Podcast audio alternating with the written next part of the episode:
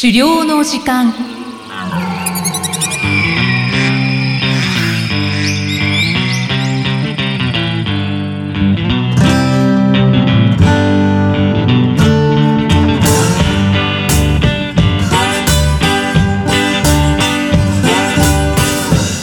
んにちは、漁師の藤井久人です。こんにちは、進行役の生きみえです。この番組では狩猟に関する様々なトピックをお話ししています。藤井さん、今回もよろしくお願いします。よろしくお願いします。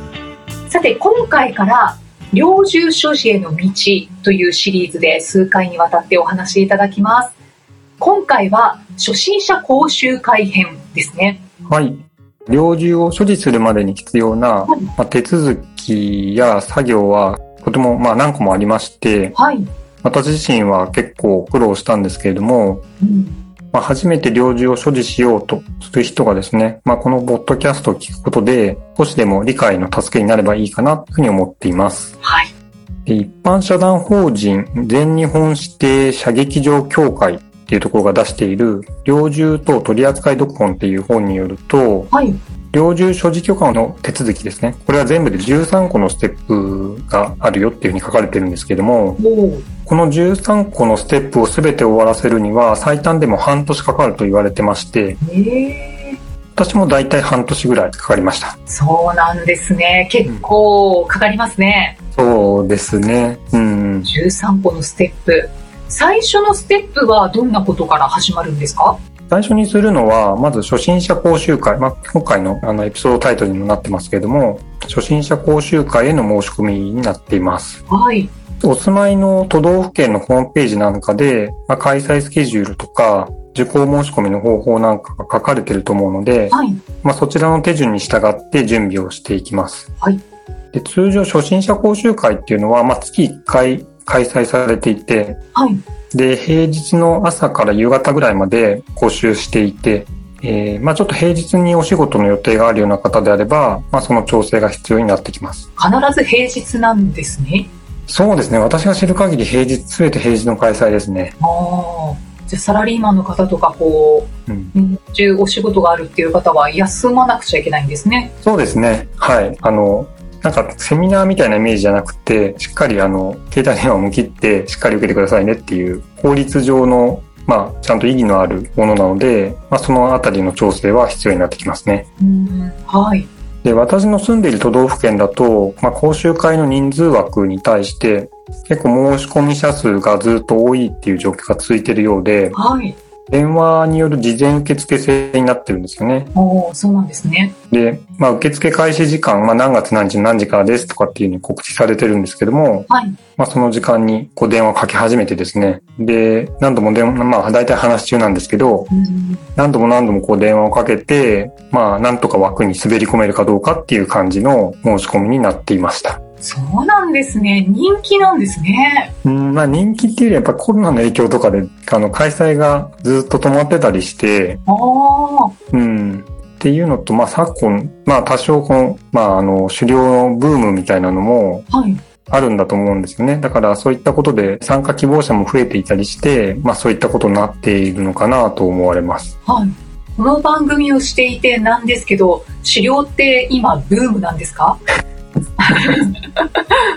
そうですね。まあ、その後も、そうですね。狩猟免許取得者の数は増え、あの、狩猟免許全体の数は減ってるかもしれないですけど、はい狩猟免許を取ろうって新しく思う方は増えてるようですし、うん一番最初の方でそういうお話でしたかね。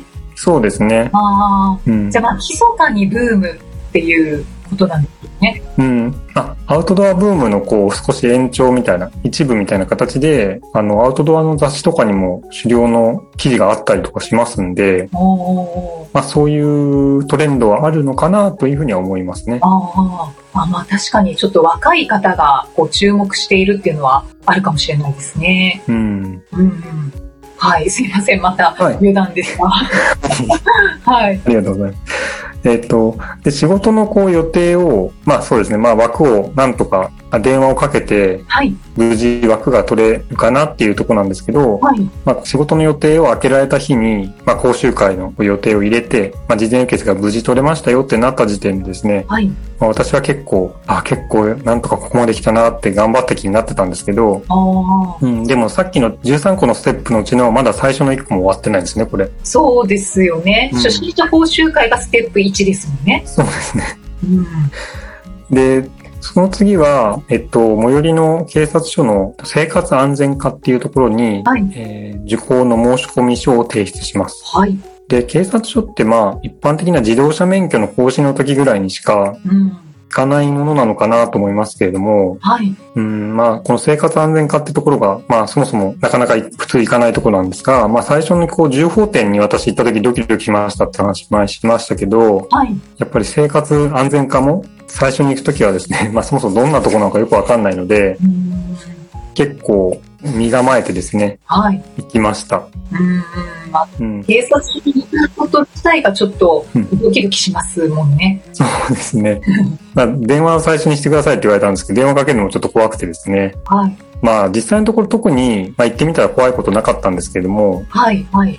で、まあ、ちなみに生活安全課っていうのは、あのーまあ、こういう猟銃の手続きに関して、まあ、取り仕切る課なんですけれども、はい。まあ、この猟銃の所持許可とかを取る過程で、この後何度も、まあ、行くことになります。ああ、お世話になるところなんですね。うん、そう、まさにお世話になる感じですね。うんうん。はただ、ここもやっぱり平日にしか空いてないので、い。え、そうなんですか？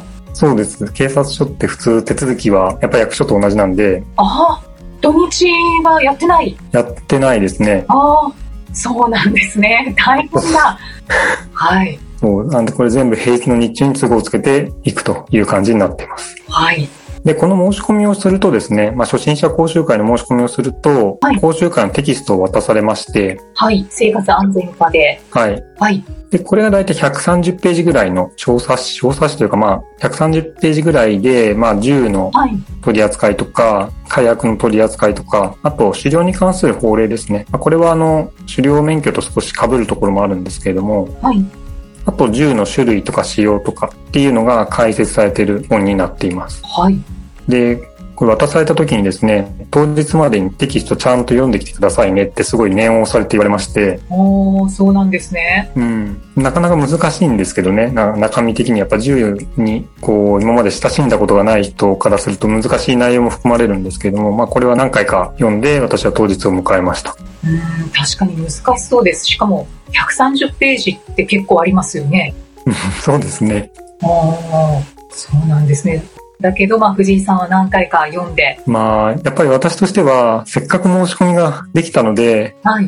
もう絶対に落ちたくないなっていう、その一心ですね。そうですよね。うん。確かに。で、講習会の方は、まあ、テキストの中の全部をやっぱり1日で130ページとかやるわけいかないので、特に重要なところを中心に、はいあの、午前午後にわたって講義してもらうんですけども、はい。で、すべて終わるとですね、テストがありますと。わあ、テストがあるんだ。うん。で、このテスト50問中45問以上の正解で合格っていうことで、まあ90%以上ですね。はい。うん。で、少なくともですね、内容的には狩猟免許試験よりも難易度高いですね。ああ、そうなんですね。うん。まあテキスト事前に読んだり、あと講義もしっかり聞いていれば、もちろんわかるんですけども、うんまあちょっとなかなかその、そういったところにあの確実にできなかった場合には、まあ落ちてしまうような人もいますし、まあ実際に私が参加した講習会でも何名か不合格になってましたんで、あうん。あの、まあしっかりした準備が必要になってきます。ーうん、そうですねうん。本当にちゃんとテキストは読んで講習会に参加した方がいいですね。で、私は使ってないんですけども、あの、修和システムっていう、まあ、出版社さんから試験対策の本も出版されてまして、はい。もしお時間のある方はそちらを参考にしてみると良いかもしれないですね。うん、そういった本も出されてるんですね。うんはい、ということで、今回は初心者講習会編で、講習会のお申し込みが大変だっていうことと、テキストも、えー結構分厚いもので、で、テストがあったという、そんなお話をしていただきました。はい。はい。さて、この番組では資料に関するご質問や番組へのご感想をお待ちしています。メッセージはエピソードの説明文に記載の URL からお寄せください。藤井さん、今回もありがとうございました。ありがとうございました。